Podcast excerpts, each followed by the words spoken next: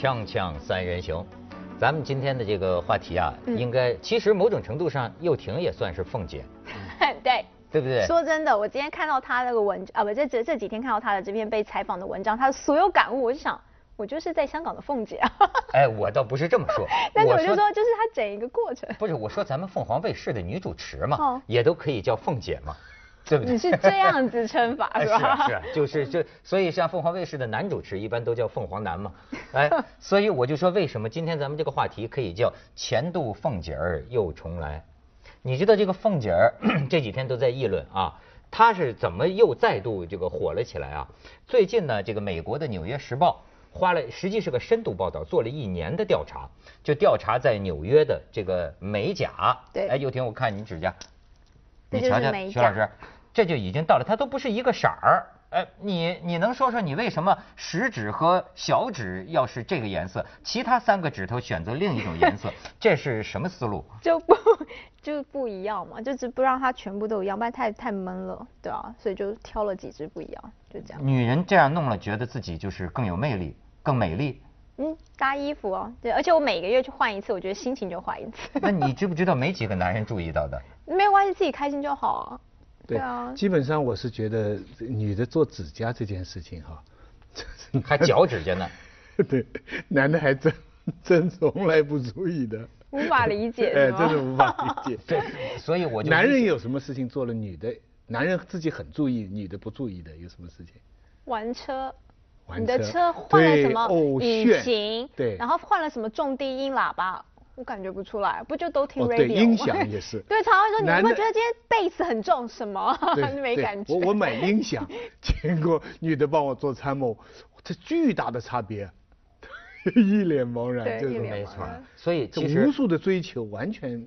呃所以过去都说这个呃男人粗心，女人细心，嗯其实这个分法太粗了。嗯我是发现呢，个大家都粗心和细心，嗯但是粗心和细心的点完全不一样。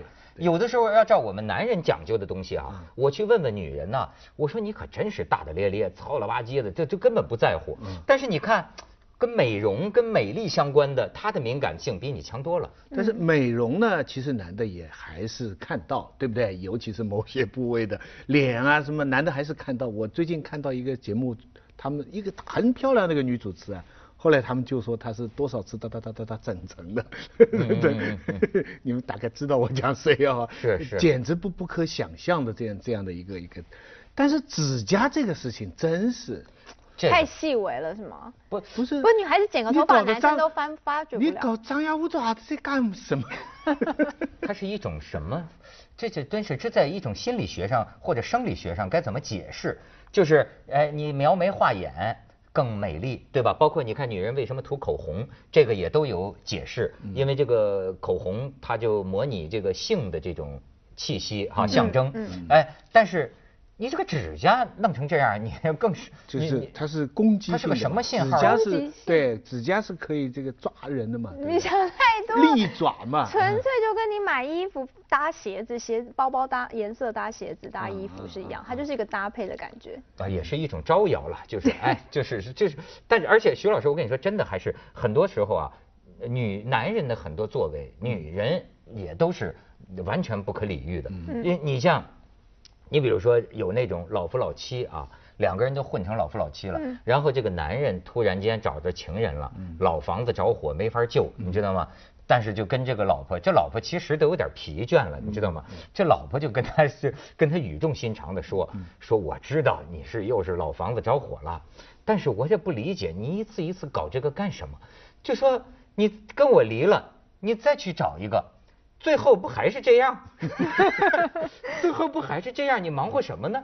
你看，这也是女人有时候很难理解男人他那个我行狂野的这块儿，你说是不是？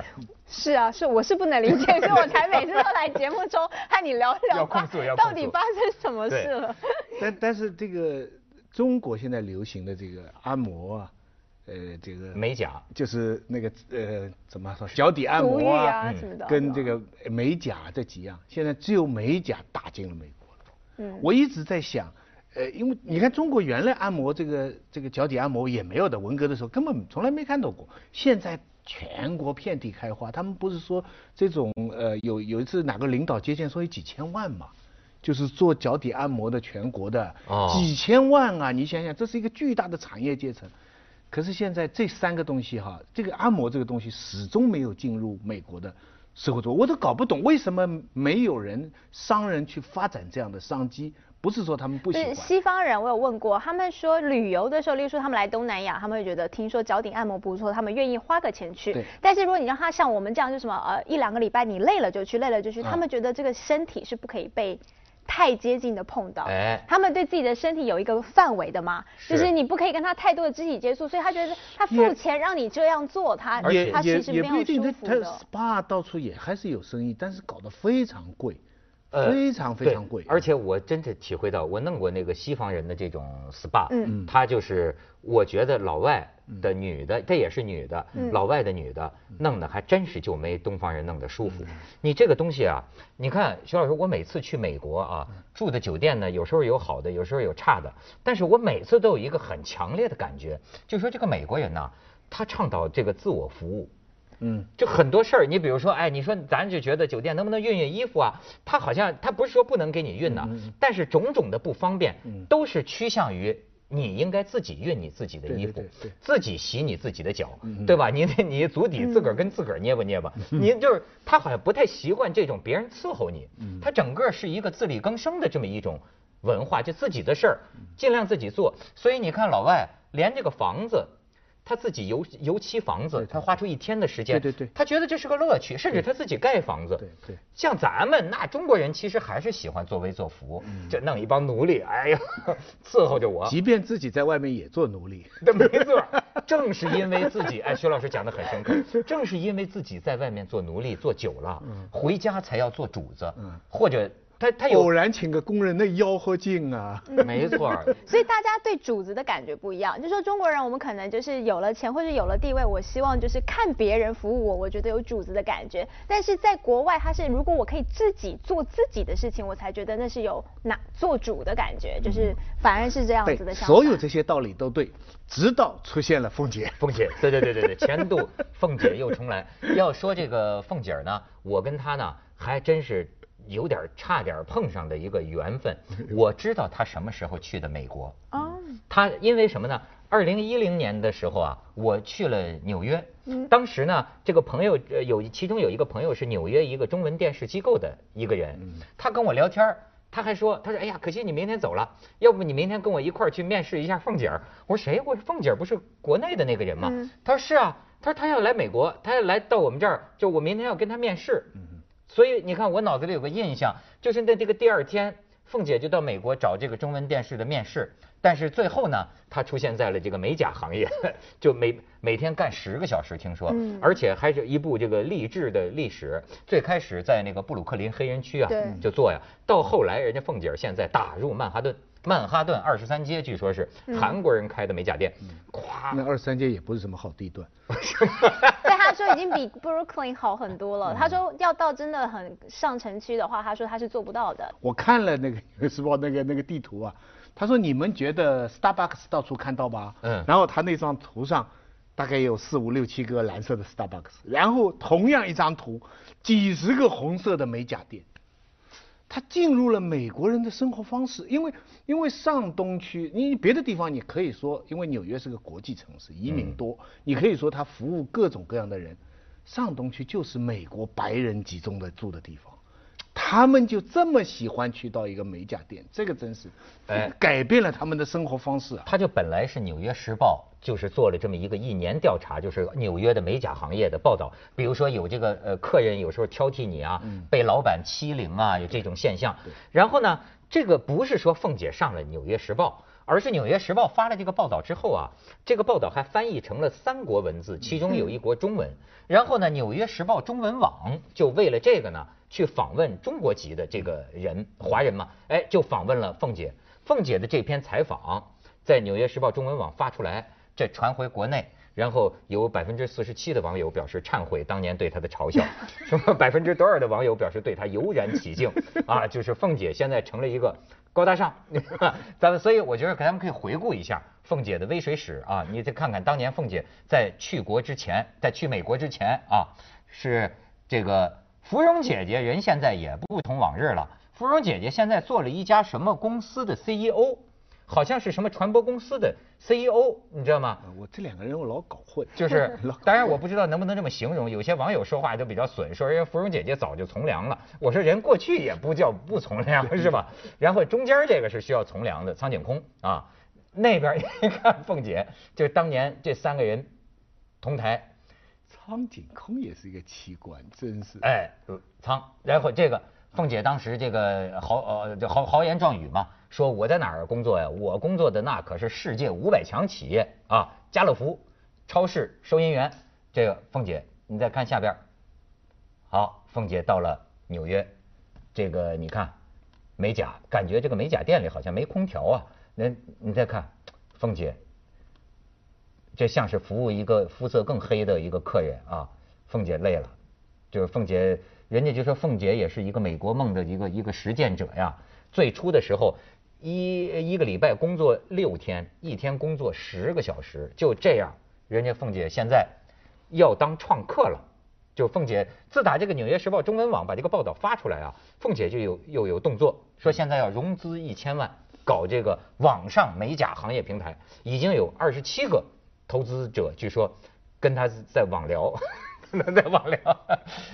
你看这个网友们啊，看了报道之后，有的人就说，就说是怎么说呢？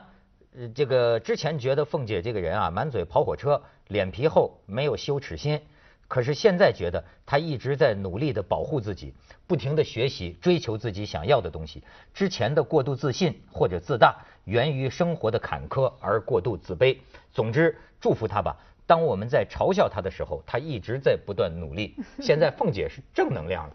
对对对，我觉得他是有深刻在生活了。我看他那些，因为我觉得他那些访问不是你可以装出来说的话，而是你有经历。你有这个在美国认认真真，而且他很观察，他可以知道说自己这个美甲行业到哪一个步才是这个呃才是一个进步，或者是说他还说我空闲时间要学英文等等，我觉得都生活磨出来的，就是我也可以感觉到，我就说为什么我说很像我，因为你到香港也是啊，你你得学广东话，哎，这东西哪是说是还有时间什么上课啊什么，就是空闲时间坐地铁上火上班之前中间你就听听录音带。硬讲，在在家里面硬学，然后工作十个小时回家吃个盒饭，再看港剧，就是那种感觉，就是生活得磨出你很多的意志力。而且呢，你看我现在也有一个感觉啊，当然我对西方人也不太了解，但是据我所知，美国的奇葩呀比中国一点都不少。嗯。所以实际上有时候你得这么想，就说咱们的很多这个人呐，是不是？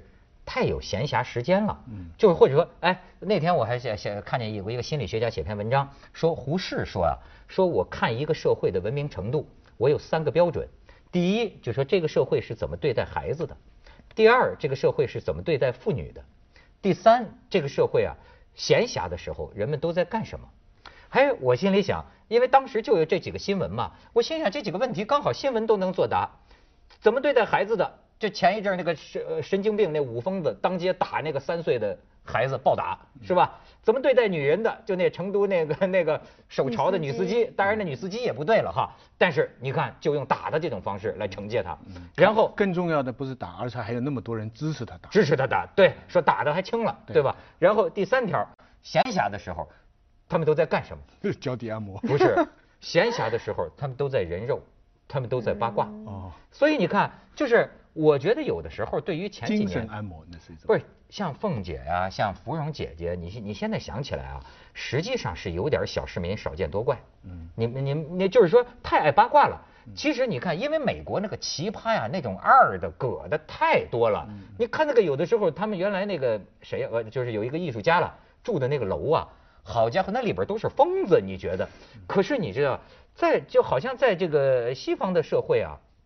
包括法国，我觉得人们往往对这种个人的比较奇葩的人呐，就叫一个反应，就是一笑，嗯，一笑，哎，对你很有善意，但是完全你不会成为一个呃占据了人家所有闲暇时间的这么一个一个关注对象。所以在美国，奇葩根本就没用，你得老老实实干活得了，对吧？你你还能怎么奇葩呢？美国什么人没有啊，是吧？嗯，美国肯定你展现因为个性。说明我们多少年还是比较统一化、集体化。呃，但是整个一个社会结构，所以你做了一个事情，其实，呃呃，那个凤姐她当初讲的话，比方找男朋友什么要求高学历，说她嗯以前的女朋友不可以有多胎史啊等等，那些话如果换成一个呃我们说白富美啊这样的话，大家觉得很正常。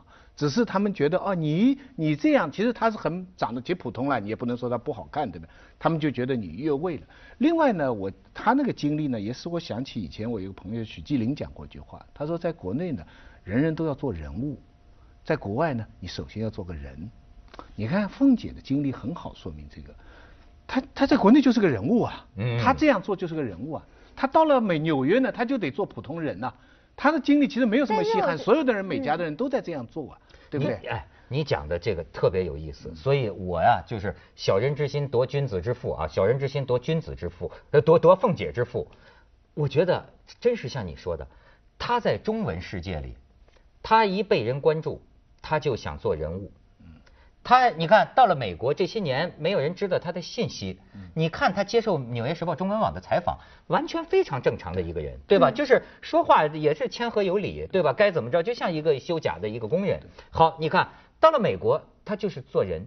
但是你看，真的是像条件反射，这次又火了。《纽约时报》中文网使得国内啊又把凤姐炒成了一个话题。你看凤姐，哗，她又有做人物的梦想出来了，说我要啊融那么多资一千万商。商人融资的时候，他态度可能对对对，又不一样了。哎，我要打入华尔街，说什么？这几天还说呢，说我比巴菲特有投资头脑。这两年我在美国认识了很多杰出的人。我我要见奥巴马，对不对对？哎，我就说他让我想起有一些中国人，你知道吗？就是当年跑到美国洋插队，在美国呀就老老实实当孙子，就没没人注意他，对吧？但是呢，一回国呢。你就觉得哗一下他起来了，哎，我在美国哪个哪个大学请我讲过，这就他就开始牛。但是为什么凤姐当人在中国当人物，她也可以能挣钱，但她宁愿到美国当个普通人呢？有些人是说我在中国就挣半天，我还也当不了人物。这也是我的问题，你觉得呢？我觉得就是因为你在你就算当了人物，你也没有尊重，你没有我我觉得。他他是像那个以前香港一个龚雪花一样，龚雪花说过一句话，我记得她选美的时候，她不是年纪很大选美吗？嗯他就是说你们都在玩我，我也在玩你们。其实是呃我觉得凤姐她知道她的出名是你们在嘲笑她，所以她知道你们在把她当丑角，所以她想改变这个处境。哎，你们俩讲的都都好，你这就是他还真的就是他自己说的就是这样。嗯其实你看这个凤姐当时讲，就是说我对吧，这个呃学富五车对吧？我主要研读这个社科类的这个学术书籍，比如说故事会啊、知音什么的，对吧？你觉得一个人他是傻子吗？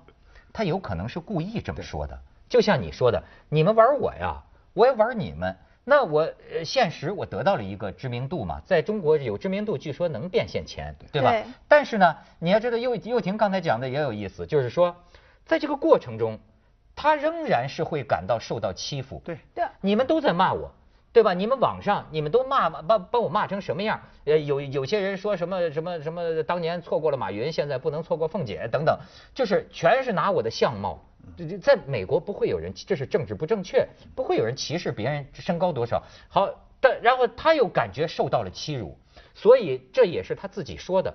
我去美国的一个理由，他说我去美国能当人。